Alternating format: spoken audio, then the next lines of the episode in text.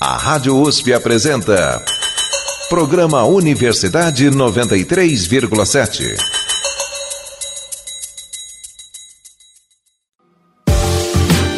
Você está ouvindo o programa Colmeia Ideais Urbanos.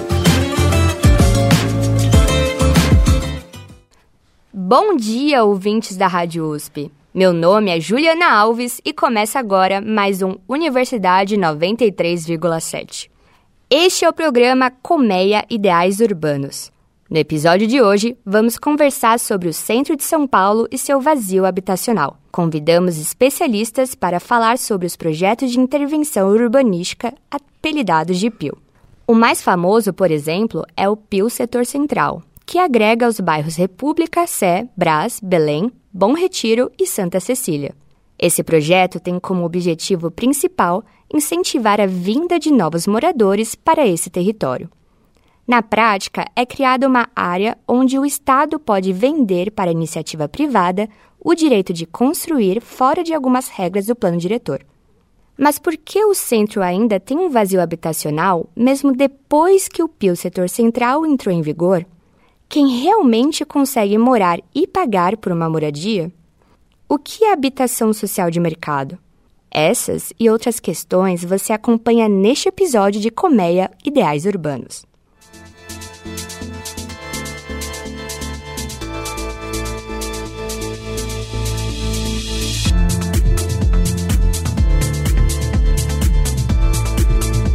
Para compor a mesa no nosso debate sobre o centro de São Paulo e seu vazio habitacional, convido Larissa Kruger. Olá, pessoal. Larissa é formada em Gestão de Políticas Públicas pela USP e especialista em Habitação Social pela Escola da Cidade. Ela é mestre em Planejamento Urbano pela Faculdade de Arquitetura e Urbanismo da USP e também leciona Urbanismo Social na parte de Políticas Públicas em Território de Vulnerabilidade. Também está presente na mesa a Débora Lima, coordenadora nacional do MTST, Movimento dos Trabalhadores Sem Teto. Débora também é formada em matemática pela Universidade Ibirapuera. Hoje ela atua como educadora em cursinhos populares e dentro do movimento. Débora também é presidenta do PSOL na cidade de São Paulo. Salve, galera! Grande prazer estar aqui com vocês. Ótimo estar aqui também. Muito obrigada por estarem aqui e é um prazer conversar com vocês. Morar no centro de São Paulo de forma segura e acessível seria possível? O que será que os nossos ouvintes acham? Trabalhar na capital de São Paulo pode ser o sonho de muitos, mas morar no centro urbano da cidade pode ser complexo. Morar próximo ao trabalho e matar umas horinhas de deslocamento na rotina seria uma baita vantagem para quem vive na metrópole. Mas será que a moradia no centro é acessível e segura para todos? Bom, infelizmente por enquanto não podemos afirmar isso. Será que podemos ficar otimistas quanto a isso no futuro? Quem conta a realidade de trabalhar no centro é Giovanni Lemos, servidor público e morador da região da Patriarca, na zona leste de São Paulo.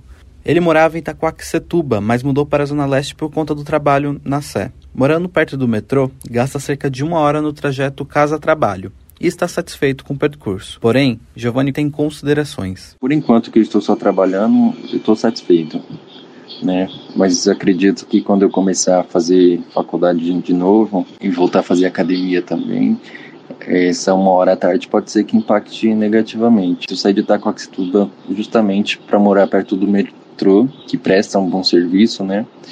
É, de manhã ele é bem eficiente, à tarde, horário de pico é difícil, mas daria para melhorar. Mais de 26% dos paulistanos gastam mais de duas horas em deslocamentos diários. Isso dá em média 30 dias do ano somente em transporte público. O dado é do levantamento Viver em São Paulo, Mobilidade Urbana, feito em 2020 pela rede Nossa São Paulo e em parceria com o Ibope Inteligente. E não para por aí. Urbanistas apontam que o centro expandido da cidade de São Paulo só retém 17% da população residente. Em outras palavras, 83% da população paulistana precisa chegar até o centro, seja via transporte público ou não. Para além do deslocamento, Giovanni também destaca que a revitalização do centro é necessária e positiva, mas faz novas considerações. Se o centro deteriorado do jeito que está, os preços já são altos, imagina após uma intervenção dessa, uma revitalização. Preços continuariam inviáveis para muita gente, sabe? Seria bom, mas não para os mais pobres, né?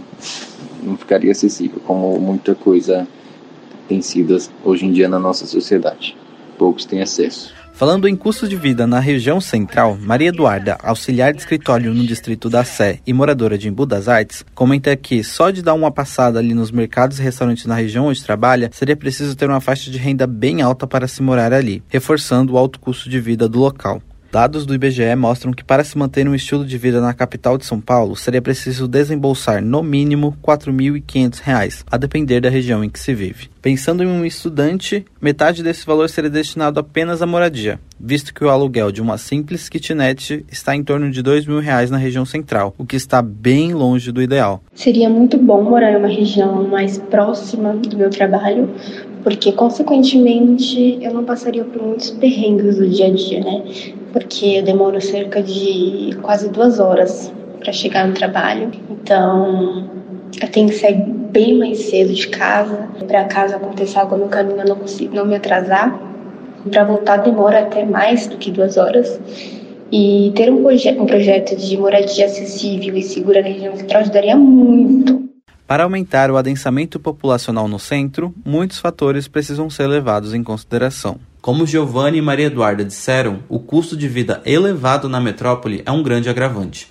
Mas também é preciso observar outro ponto: a segurança pública. Só no primeiro bimestre deste ano foi registrada alta nos índices de violência no centro. Segundo dados oficiais dos distritos policiais da capital, foram quase 12 mil furtos e 5 mil assaltos. Reforçando este fato, quem fala agora é Alice Araújo, estudante de Relações Públicas na Liberdade e estagiária na região da Sé. É um nome fictício, a pedido da entrevistada, para preservar sua imagem. Hoje em dia a gente pode ver em qualquer jornal todas as pessoas que residem em São Paulo sabem o perigo que está no centro, como está difícil mesmo para conviver às vezes a pessoa até consegue arcar com uma residência aqui, aí acaba querendo viver, né? Literalmente sair na rua e acaba sendo assaltada e aí perde às vezes uma ferramenta de trabalho que acaba sendo o celular muitas das vezes. Então é uma questão que eu acho que deve ser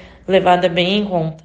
Morar no centro pode parecer desesperador visto o cenário atual, mas não podemos esquecer de toda a riqueza histórico-cultural que a região oferece. Sendo o local mais plural de toda a cidade, o centro de São Paulo tem gente de todo canto e de todo mundo. Respira arte e cultura, com dezenas de estabelecimentos para todos os gostos, como relata o morador da Zona Norte de São Paulo psicólogo Gabriel Mota a seguir. Eu amo o centro, eu acho um lugar muito lindo, cheio de relíquias e até posso dizer cheio de vida, mas no momento o centro de São Paulo está muito mal cuidado e perigoso. Hoje a gente tem uma periferia que ela não é vista pelo poder público, embora o poder público tente fingir que ela não existe, ela existe. Se a gente não investe nessa periferia, a gente acaba sobrecarregando o centro de pessoas que às vezes nem têm vontade de morar lá. Antes mesmo de pensar em aumentar a população no centro, é preciso organizar alguns assuntos pendentes, como é o ajuste do custo de vida no centro, o combate à violência na capital e o direcionamento de recursos às periferias. Ficamos com essa lição de casa em mente. Wallace de Jesus, Rádio USP, São Paulo. Como manobrar o alto custo de vida na região? É, Débora, se você quiser começar eu acho que o poder público, a prefeitura, tem que fazer alguma coisa para que os comércios, os mercados diminuem, que, que os preços sejam igualitários, né? que seja o mesmo valor é, de um arroz que a pessoa paga no centro ser o mesmo valor que a pessoa paga na periferia. E eu acho que o que tem por detrás disso é essa lógica, assim, de tornar caro mesmo para que o povo pobre, as pessoas que ganham é, um salário mínimo, dois salários mínimos, não vivam. Então é uma forma, de certa forma, de de um racismo, de um preconceito, onde eu vou colocar um espaço é, valores caros para que pessoas que eu não queira que frequente esteja. Para quem tem, tem recurso e, e que faz parte da, da, elite, que eu acho que tem que estar, tá, esteja nesses espaços. Larissa, o que você acha disso? A gente tem uma diversidade populacional muito grande e de renda também. Então, os serviços do centro, eles também são bastante diversificados. Lógico, né? A gente poderia, assim, ter mais espaços voltados para um comércio cotidiano. Até porque a vocação do centro, nesse momento, ela não é de moradia, né? A gente quer que ela seja.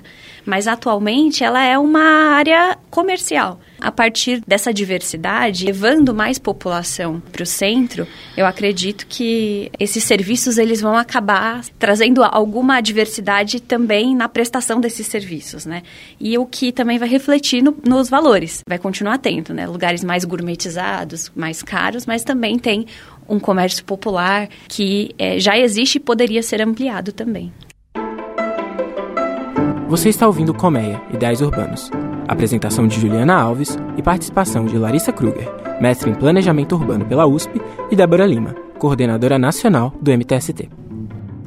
Um dos objetivos do PIO é trazer a vida para a região central de São Paulo, mas analisando o cenário atual, apenas 16% da população paulistana reside no centro da cidade. Larissa, quais são os motivos desse vazio habitacional no centro? Acho que são vários aspectos que contribuíram. Um que a gente nunca pode deixar de falar foram legislações que inibiram né, alguns, alguns formatos de construções é, e desincentivaram a produção nessa região. Outro aspecto foi o próprio mercado migrar, primeiro para a área da Berrine, né, na área da Paulista, enfim, essas migrações naturais do desenvolvimento urbano. E aí a gente acabou tendo, né, por conta desses entraves, alguma degradação do ambiente, também toda a questão da segurança pública, que é uma disputa de narrativa também, né, em relação ao centro. Débora, quais são os motivos desse vazio habitacional que você observa? O Pio Setor Central foi criado numa lógica né, linda, maravilhosa para fora, onde é colocado que a ideia é trazer a classe trabalhadora, mais gente morando no centro mas que é um discurso político para fora. Mas quando a gente vê na realidade, a realidade é outra. A realidade é que o Pio Setor Central ele tem como interesse transformar moradia em mercadoria. E transformando moradia em mercadoria, a gente sabe que as pessoas que estavam na, na, entrevista aqui do Alice não vão conseguir acessar e, e morar nesses espaços. Um dos erros é a prefeitura terceirizar uma responsabilidade que é dela, a responsabilidade de construir moradia né, para a população que precisa de moradia. A gente tem um déficit habitacional, onde 70% dessas pessoas são pessoas que ganham de zero a dois salários mínimos, uhum. né, que são trabalhadores também, em sua grande maioria. E que essas pessoas que ganham de zero a dois salários mínimos jamais conseguirão, dentro de uma lógica do mercado, morar no centro. Quem vai morar nesses espaços são pessoas que ganham 5, 7, olhe lá, não vai ser para a classe trabalhadora. E aí também não se tem um, uma lista de priori, prioritária, assim, quem são as pessoas que vão morar? É o mercado, né, as pessoas que constroem esses empreendimentos que, de certa forma, avaliam quem mora, quem não mora, classifica quem mora e quem não mora. Eu sou de um movimento de moradia onde é, organizo e lidero pessoas que não têm acesso a estudo, pessoas que não sabem nem que existe isso, nem que a prefeitura criou o Pio Setor Central com na iniciativa que eles colocam para fora de ter moradia. Uhum. Então não, não sabem nem o que, que é. Então de, como que as pessoas que realmente de fato trabalham que precisa vai saber que pode morar no centro? Você acha que tem essa falta de divulgação do, do plano? Sim, sim. De certa forma é muito fechado e ele é muito complexo, né? As leis são complexas para quem não não, foi, não fez faculdade. A Larissa ela estudou para isso, uhum. mas ela sabe que tem vários termos, várias coisas que tipo quem não tem estudo não, não tem acesso, não sabe não sabe que, é, que tem direito ou não. E também a forma que foi construída, né? É, esse, hoje, que já virou lei, passou por audiência, né? Mas não foi uma forma democrática. Teve audiência, mas já foi com, com um modelo estruturado, aonde pessoas decidiram como deveria ser, e assim passou não teve conversa com movimentos de moradias do centro, não teve conversa com pessoas do cortiço, não teve conversa com as pessoas em situação de rua, que é uma situação que a gente está vivendo que é gravíssimo. Então, não teve o que a gente fala de conferências antes, antes para que isso, é, junto com, com a população, com esse grupo de pessoas, discutisse o que seria realmente, de fato, é, essas moradias que a classe trabalhadora idealiza, não teve isso. Teve só audiências onde pessoas com interesses, eu acredito eu que do mercado, seguiram o rito da lei, apresentaram, mas não, não foi de forma democrática. Eu vou discordar um pouquinho em alguns termos, né? Importante. À vontade. Eu acho que participação social é sempre é uma prioridade e sempre pode ser melhor. Né? A Débora colocou aqui a complexidade do, do projeto. É muito verdadeiro isso. O, o PIO, e aliás todos os PIOs, são extremamente complexos. Um tempo para a gente debater né, o que está sendo proposto, maturar o impacto disso é muito relevante, principalmente trazer acessibilidade de, né, de todas essas, essas regras que estão sendo propostas. Eu discordo que o projeto seja 100% pró-mercado, enfim, que tenha isso. Ele tem um aspecto que talvez nenhum outro PIO tenha nesse momento, Uhum. né? Que os outros estão em, em momento de discussão. To- o único aprovado, de fato, foi o PIO, o PIO Setor Central. Que foi o seguinte, ninguém ficou 100% feliz com esse projeto. E quando ninguém fica feliz, é porque ele tem algum mérito, né? Porque se, se o mercado tivesse ficado 100% feliz e o movimento de moradia ficasse 100% triste, né? Enfim, as pessoas pobres da cidade, vamos pôr assim nessa dicotomia, eu também não acho que seja assim, né? Exatamente, mas a gente teria um problema maior, né? O PIO, da forma que ele tá, ele vai contra uma série de interesses do mercado. Os PIOs, eles funcionam, eh, eles são obrigatórios a partir do plano diretor de 2014 para áreas é, que são chamadas da macro área de estruturação metropolitana, ou seja, ele tem um impacto metropolitano para a cidade e é- essa área ela é tão importante que a gente está pro- propondo que haja uma legislação específica para ditar quais vão ser as regras para a utilização dos espaços nesse, ne- nesses perímetros. Então, a ideia é que a gente realmente aproveite né, esses espaços potenciais da cidade com adensamento. Sim. né? E adensamento tem a ver com verticalização, tem a ver com é, levar pessoas e, no caso do centro, trazer diversidade para essas pessoas, para esse território. Né? Mais diversidade, porque ele já é um território diverso. Mas quais interesses do mercado não foram contemplados? Acho que os ouvintes vão ficar curiosos. Antes do setor do Pio Setor Central, a gente tinha um outro projeto, né, que estava válido, uma outra lei que estava válida ali para o território do centro, que era a Operação Urbana. Ela tinha é, alguns aspectos muito semelhantes ao centro, que seria de levar mais adensamento. Então, você tinha uma possibilidade de construir edifícios mais altos, até por conta né, do, do perfil né, dos edifícios ali do centro, que também são muito altos, sem o pagamento de outorga onerosa, né? Que é esse nome feio que a gente não, não consegue explicar direito, né? Que é basicamente o quanto se deve pagar, né? O quanto o mercado paga para construir edifícios na cidade de São Paulo para além do que a prefeitura permite, né? Sim. A Operação Urbana é, Centro, ela não cobrava, né? E o PIO, ele veio como um projeto de lei, né? Chegou na Câmara Municipal é, cobrando pelo, pela outorga. Sim. Esse foi um aspecto que o mercado tentou se organizar muito para combater e, de fato, houve uma, uma flexibilização dessa regra, mas se manteve a outorga. Eles não conseguiram zerar a outorga como era no caso da operação urbana. Na lei aprovada, o que foi possível foi uma redução no momento de aprovação e uma outorga crescente, chegando ao parâmetro que foi proposto no projeto de lei depois de seis anos. Né? Então, nesse caso, eles perderam. Um outro ponto que eu acho que vale ressaltar é que em algumas áreas do centro, o potencial construtivo ele reduz do que estava vigente no plano diretor, sem a aprovação dos PIOs. Então, como eu comentei, o PIO ele serve para incentivar a produção. Então, no caso do PIO Setor Central, em algumas áreas ele reduz. Então, o mercado perdeu aí também. O projeto de lei, ele também veio trazendo um incentivo para habitações maiores. A, a gente até estava discutindo muito nos últimos tempos, né? Os estúdios, né? Por que, que não deve ter estúdio? Deve ter, não deve ter e tal contribuem para adensar regiões ou não contribuem. Enfim, ele chega com uma proposta de fazer, é, de incentivar habitações maiores para a região central. O que era um contrassenso. Porque o centro, ele tem esse perfil de ter unidades menores mesmo, né? Nesse caso, o mercado conseguiu, não se manteve esse aspecto. Mas eu diria assim, de modo geral, houveram contribuições tanto mais para o lado social quanto para o lado do mercado. Né? O, o projeto, ele saiu melhor do que ele entrou.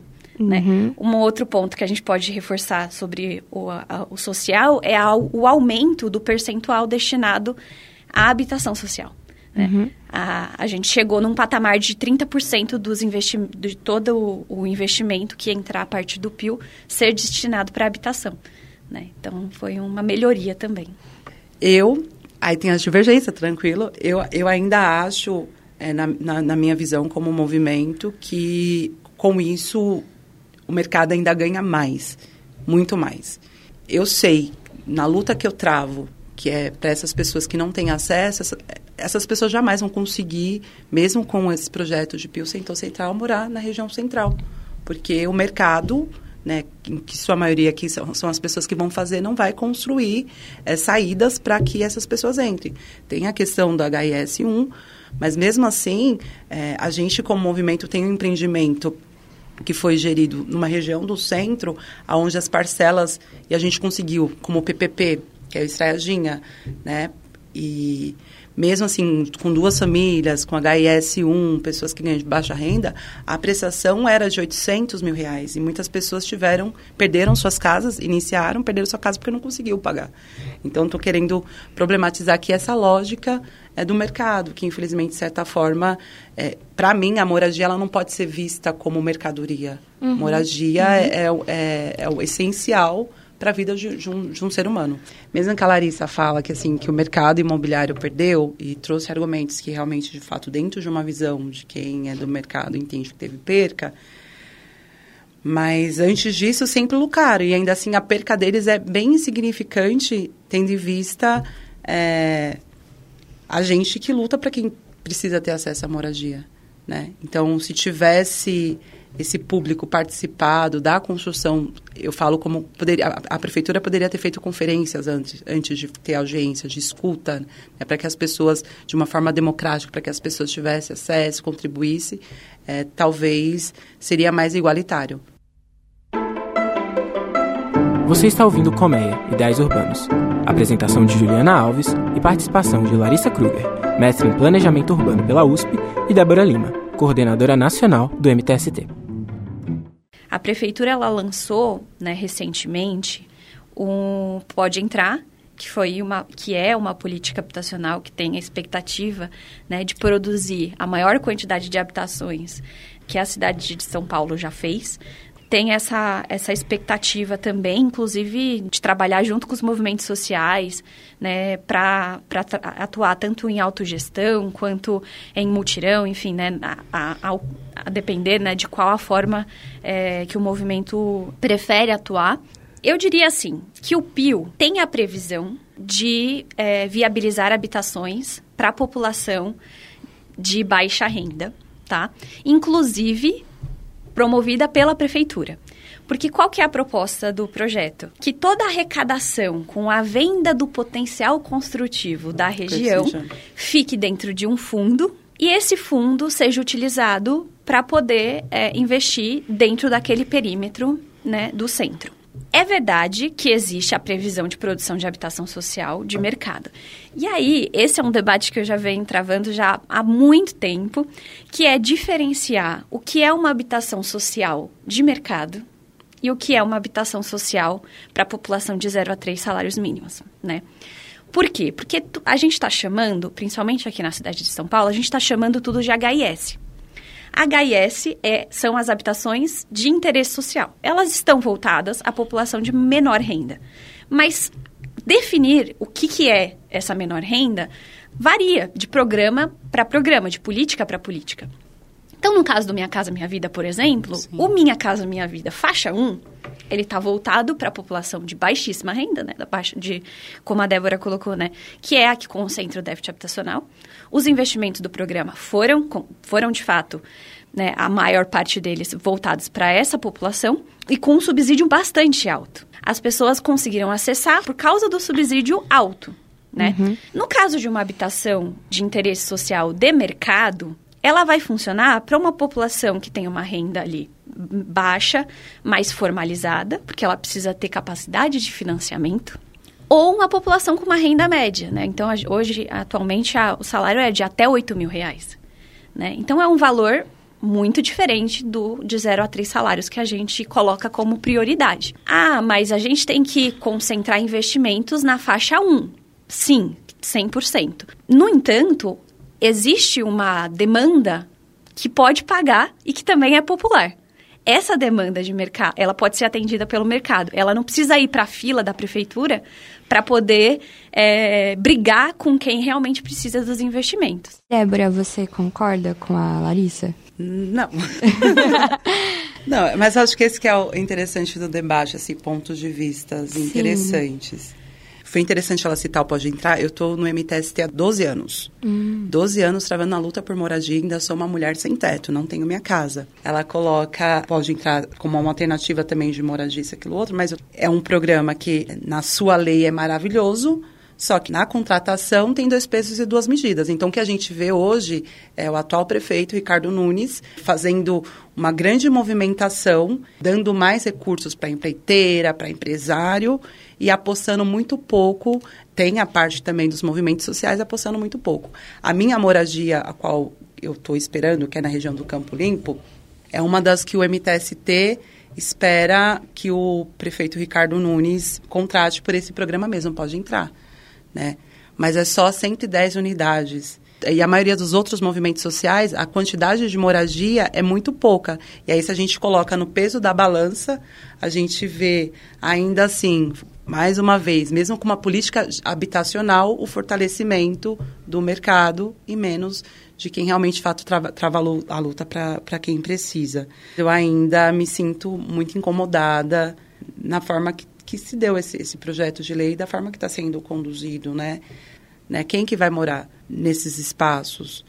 Volto a dizer, não se tem uma lista clara, assim, a prefeitura não expõe, essa lista tem que ser atendida, assim, fica muito a depender do mercado imobiliário. E às vezes as pessoas que vão comprar, é legítimo, sim, que trabalhou, mas são pessoas que não necessariamente precisam de moradia, talvez compre como uma segunda, terceira moradia.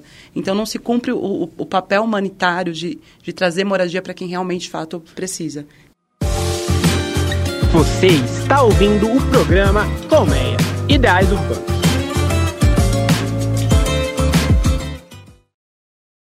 Até agora, falamos do vazio habitacional no centro de São Paulo e como o Pio Setor Central se relaciona com o tema.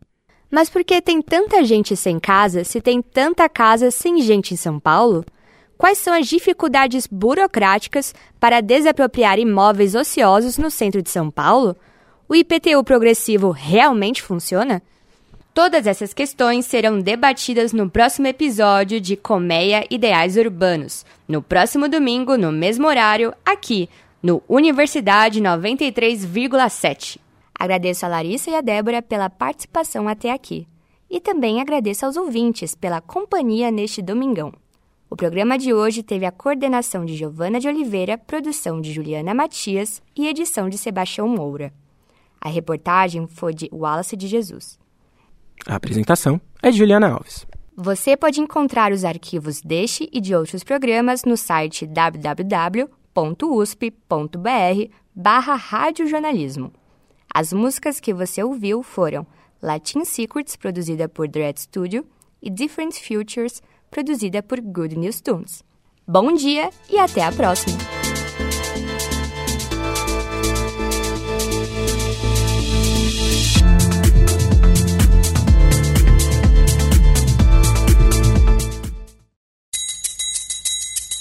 A Rádio USP apresentou Programa Universidade 93,7.